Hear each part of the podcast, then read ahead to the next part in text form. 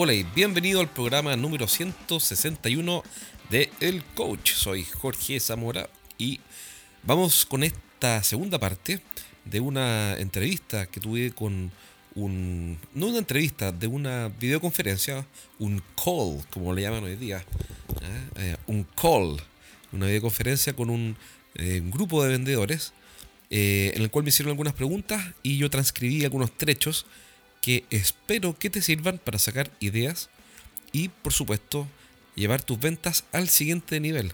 Espero que te sirvan.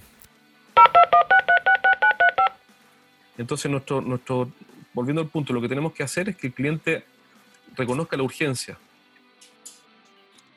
Entonces, ¿qué implica eso? Que vas a tener que hacer preguntas y ayudar al cliente que saque todas las conclusiones. Entonces, ¿cómo hacemos eso? Por ejemplo, cuantificando. Por ejemplo, cuantificar el costo. Que el cliente acepte que el costo de la falla o de la situación actual es más grande de lo que él había pensado. Muchas veces, por ejemplo, si, en tu caso un cliente está perdiendo llamadas de clientes, o sea, él está perdiendo llamadas de clientes, llamadas entrantes, pero no sabe cuántas. O, por ejemplo, yo tenía, un, yo tenía un cliente acá, que de hecho se los puedo presentar, que vende maquinaria. Cada máquina tiene una factura promedio de 40 mil dólares. Eh, y, hasta hace un tiempo atrás, no sé si lo resolvieron, todos reconocían en la empresa que habían llamadas de clientes que querían comprar y que nadie las atendía porque está todo el mundo ocupado. Imagínate que nosotros lo hubiéramos dicho, eh, que hubiéramos hecho un cálculo de, por ejemplo, que ellos todos los días pierden cuatro llamadas. 4 por 40 mil dólares son 160 mil dólares al día. Por 20 días son, me imagino, 3 millones y tanto, 3 millones 500 mil dólares, por ejemplo, no sé. Entonces, ahora estamos hablando de un problema de 3 millones 500 mil dólares y no de que a veces nadie contesta. Entonces, la clave está en reconocer la urgencia. Mientras mejor hagamos este trabajo al inicio, va a ser más fácil que todas las otras etapas anden más rápido. Pero si nuestro trabajo acá es débil, al principio, en las primeras etapas, todo este trabajo que viene después se alarga. Porque no es urgente. Lo, de la caraciela es muy interesante, muy tecnológico, es súper conveniente, súper novedoso, súper innovador, pero no es urgente. Y como, no es urgente, tengo todo el tiempo del mundo para comprar ahora, compraré el 2020, compraré cuando, cuando tenga ganas de comprar, digamos. Eh, entonces, el cliente tiene que reconocer que hacer un cambio es urgente. Eh, eso, es muy simple. Preguntar y preguntar y seguir preguntando. Y, no ahorrar en preguntas. Uno, uno, uno, ahorra preguntas como si fueran caras y son gratis. Pero si preguntamos y preguntamos y preguntamos, vamos a averiguar muchísimo. Mira, al final el negocio lo gana el que se prepara mejor, el que tiene más información se lleva al negocio. Eh, por eso se habla también de que el vendedor es un investigador privado.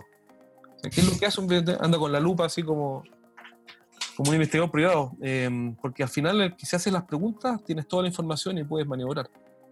El problema es cuando no investigamos, pero si investiga, tienes todo. Y bueno, ya estamos de vuelta. Em, esa fue una pequeña sección de esa videollamada. Em, y, lo que te quería comentar es lo siguiente. Yo sé que en otras ocasiones hemos hablado de la importancia de investigar. No es algo nuevo en este podcast que ya tiene más de 160 programas. De hecho, este es el 161. ¿Cómo pasa el tiempo? Todo este día en la mañana me estaba peinando y veía las canas. Yo creo que cuando partí este podcast no tenía canas. Pero el punto es que ya han pasado varios capítulos y de, todos estos capítulos hay varios en los cuales hablamos de investigar. Entonces alguien podría decir, bueno, pero ¿para qué repites el tema de investigar? Si ya, sin duda, en varios programas hemos tocado el tema de desde un ángulo u otro. Y es porque sigue siendo la investigación, el preguntar, el, entender, el comprender en profundidad, sigue siendo em, la materia prima o de, esa, de ese preguntar, de ese acto de preguntar, seguimos obteniendo la materia prima esencial para poder influenciar finalmente un cliente. Y em, lo que veo todos los días es que los equipos de venta, tanto los gerentes, los jefes, los vendedores, Em, todos en general siempre están, o normalmente están al debe. Al debe en el sentido de que no hacen todo el trabajo que deberían hacer para investigar y usan supuestos. Em, y ahí está el problema. Cuando usamos supuestos y no investigamos, eh, tenemos pocas opciones para influenciar a los clientes. Y cuando se nos pregunta, oye, Carlos, por inventar, ¿no? Carlos, un Carlos Pérez. Carlos, ¿cómo vas a ganar este negocio? El vendedor, cuando le preguntan eso, no puede responder bien. Y tiene que empezar a especular y, hacer un acto creativo, un acto literario.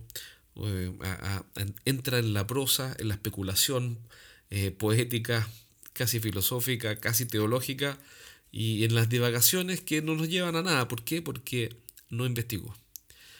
O sea, cuando, cuando uno quiere ver si un vendedor está preparado o no para ganar un negocio y tú le preguntas, ¿cómo vas a ganar? Tú vas a ver qué tanto investigó por la calidad de la respuesta. Entonces, yo sé que hemos hablado antes de investigar, pero veo que todavía no es suficiente. Y creo que no hacemos algo mal, o no hago algo mal, eh, no estoy haciendo algo inconveniente al, repetir, al reforzar, al ser un poco majadero incluso en el preguntar, preguntar y preguntar y preguntar. Investigar una y otra vez y investigar, incluso confirmar con el cliente. Eh, por ejemplo, diciendo, a ver, señor cliente, si yo entiendo bien, lo que usted me está diciendo es que el consumo promedio de sus equipos ha eh, aumentado y que por ende usted está perdiendo negocios. ¿Eso es lo que usted me dice? más que quedarme con la duda. Eh, entonces, investigar, confirmar, entrar en profundidad, ¿para qué? Para entender. Y una vez que yo entienda, entonces voy a poder influenciar. Por eso te dejé este pequeño mm, eh, traspaso de la videoconferencia, eh, porque creo que no soy majadero, creo que no estoy haciendo, no estoy desagregando valor, o, restando valor, mejor dicho, sino que, creo que te estoy ayudando porque siempre nos falta investigar. Eh, yo diría que ese es uno de los grandes axiomas de cualquier esfuerzo de venta o uno de los principios de cualquier vendedor. Investigar, investigar y después seguir investigando.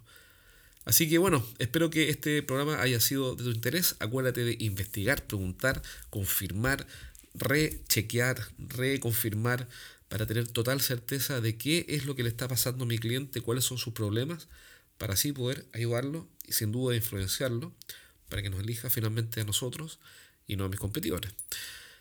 Eso, así que bueno, si te pareció interesante este programa o útil, acuérdate de compartirlo con alguien más a quien tú creas que le puede ayudar, servir o que le pueda agregar valor. Em, también eh, están disponibles los primeros tres capítulos de mi libro Los siete pecados de los ejecutivos de venta en la página web estrategiasdeventa.com. Por otro lado, si quieres entrenar a tu equipo de venta con un e-learning que ya está funcionando perfectamente bien con todo tipo de lecciones eh, dirigidas a aumentar tu efectividad, bueno, mándame un correo a jorge.estrategiasdeventa.com y yo te voy a hacer llegar toda la información. Eso por ahora, esto es un programa corto, pero ya nos veremos pronto en un próximo programa. Cuídate y espero tenerte por acá de nuevo. Chao, chao.